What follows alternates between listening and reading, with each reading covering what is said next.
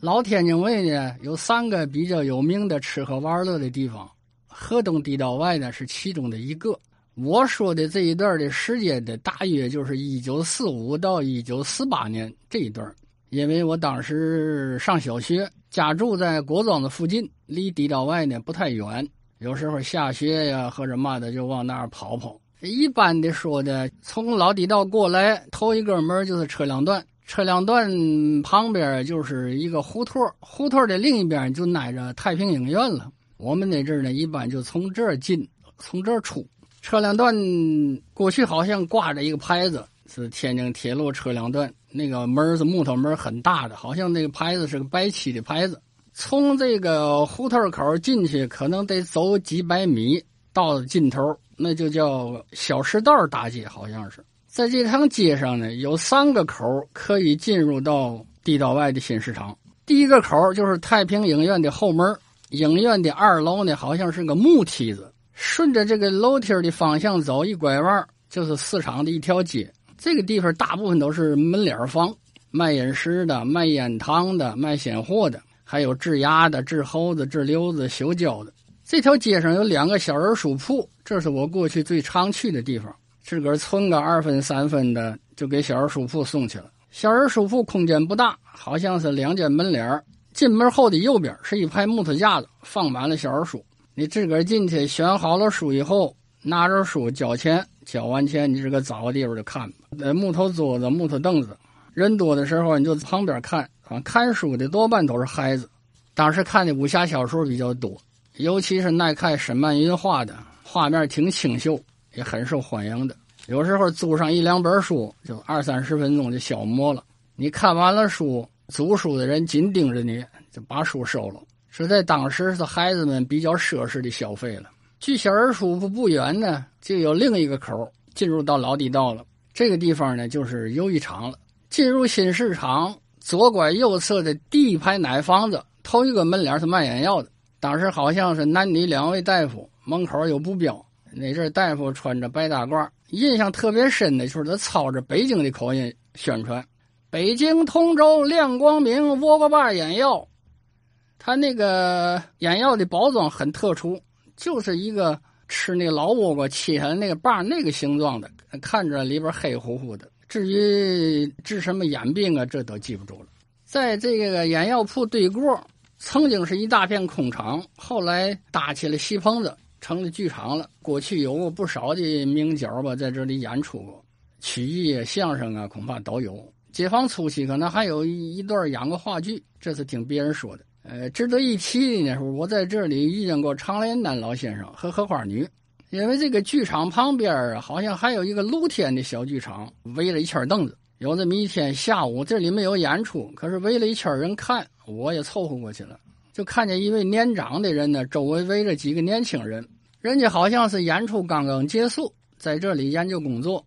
周围呢一圈围观的人，时间不大，人家研究完工作就走了。围观的人们就议论纷纷，有的上岁数人就说：“说这位老先生是常连丹，那位女同志呢，就是有名的唱太平歌词的荷花女。因为当时那个收音机里不断的放过荷花女唱的太平歌词，所以知道这个事儿。”紧挨着这个厂子是一个比较大的横向摆着木板房，当过小儿书铺，后来也卖过饮食。在这里边有一个记忆比较深的，就是日本投降以后啊，这里曾经展览过一幅炭笔画。这幅炭笔画是嘛呢？就是一个降落伞吊着一个扁圆形的炸弹吧，上面有不少孔。至于原子弹是不是就那样，不好说，现在现在也说不清。但是这个事儿当时围观的人很多，因为日本刚刚投降，大家觉着很解气。但看到这个就更新鲜了。这幅炭画啊，我个人认为跟劝业场王培之先生画的那幅搓脚器的那炭画好像是如出一辙。过来这个小场地以外吧，就好像是新市场游乐最多的那么个地方了。在这里边有这么几件事我的印象深。有一天早晨呢，家里让我去办事儿。当时是上午，人还不多了，但是也看到三五成群的人呢围在一起，大约有那么十几位吧。有几个男女青年，个子都比较高，因为我当时也比较小啊。这些人呢在分散着向人们讲着什么。有一个天津口音的男人就问说：“你们现在住哪儿啊？吃饭怎么办呢？”后来就听这个大人们在旁边议论说：“这些人呢，都是东北的流亡学生，他们去北京，在天津等火车过来搞宣传的。”后来我就想，这些个进步学生是不是就是反饥饿、反内战那次斗争当中的那些个人？不过当时也不像这个电影啊、电视剧演的那个打着横幅、举着标语、撒传单，倒没没那个去，就是人们围在一起互相交流。联系起来想呢，车辆段的大门离新市场比较近，所以他们要是利用停火车的时间出来搞宣传、见缝插针，这也是可能的。第二件事呢，就过去有过卖膏药的，叫拉三刀的，这是一个比较小的这个厂子。一个中年男子自称他的膏药是这个止血呀、治伤啊，特别灵。现在回想起来呢，就像现在的橡皮膏一样，创可贴这一类的东西。当场呢，他就找一小孩给他做实验，是不是托呀？咱就不好说了。反正拉个小孩过来，先用白线绳把那个中指给你缠几圈然后用一把那个学生修铅笔的刀子，不过他这刀子比较大，就像那个修胶用的那种，顺着孩子的手指就拉那么三刀子，这时候血都出来了。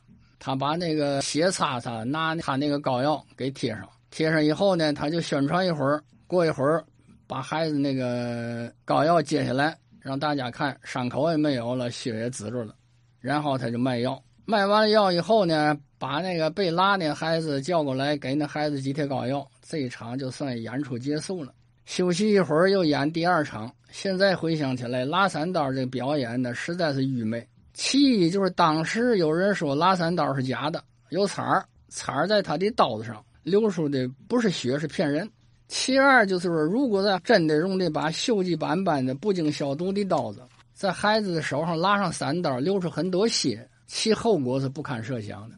第三件事呢，我看到过这样一个场景：有一位穿着比较洋一点的中年人，当时穿西裤的、穿衬衣啊、皮鞋的，比较洋气了。他卖一种啊，自称不用碱、不用肥皂、不用搓板就可以把脏衣服洗干净的药。当时的名称叫嘛记不清了。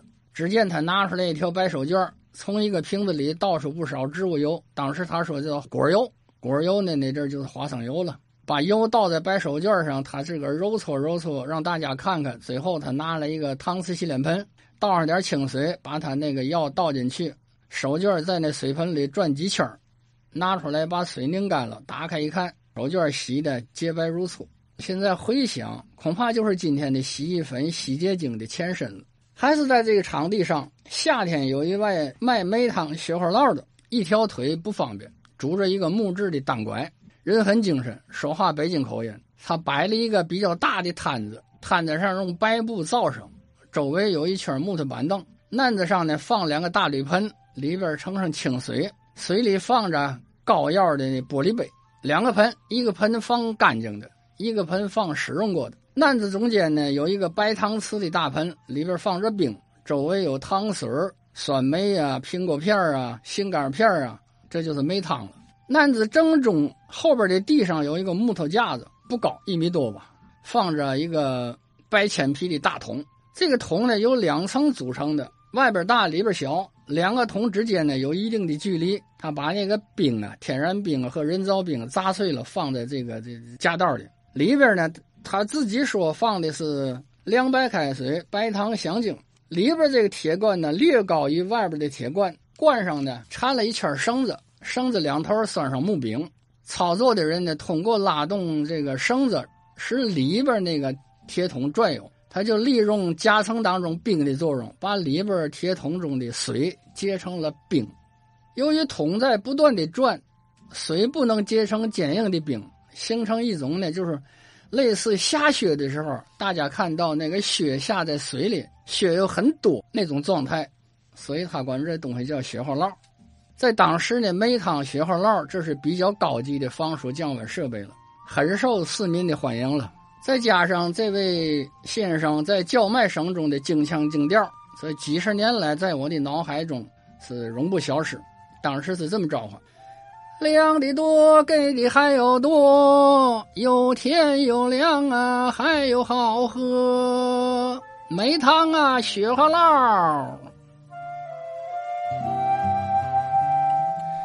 好，马少博马老先生啊，这个我们讲这是河东的老三步馆是吧？这个我估计这些打把卖艺的人呢，他哪儿都去，一三五地道外，二四六三步馆，下礼拜又奔钱德庄了，流动性很大，所以我估计马老先生讲这些呢，很多其他区域的老人家呀，可能也能对上号啊。对对对，我见过这人，啊，但是不是在地道外这儿啊，呃。哎，您要是想到哪些类似的段子、事儿、有意思的事儿啊，欢迎您也来聊聊。你别看那会儿有的是冤人蒙人的，像那个拉三刀那个，可你现在听听还挺哏儿啊。当然也有的人家还真是有点功夫啊，尤其是那些凭技艺挣钱的，特别像是在小园子里头卖艺的那些老艺人，你水平差点那不叫座啊，对吧？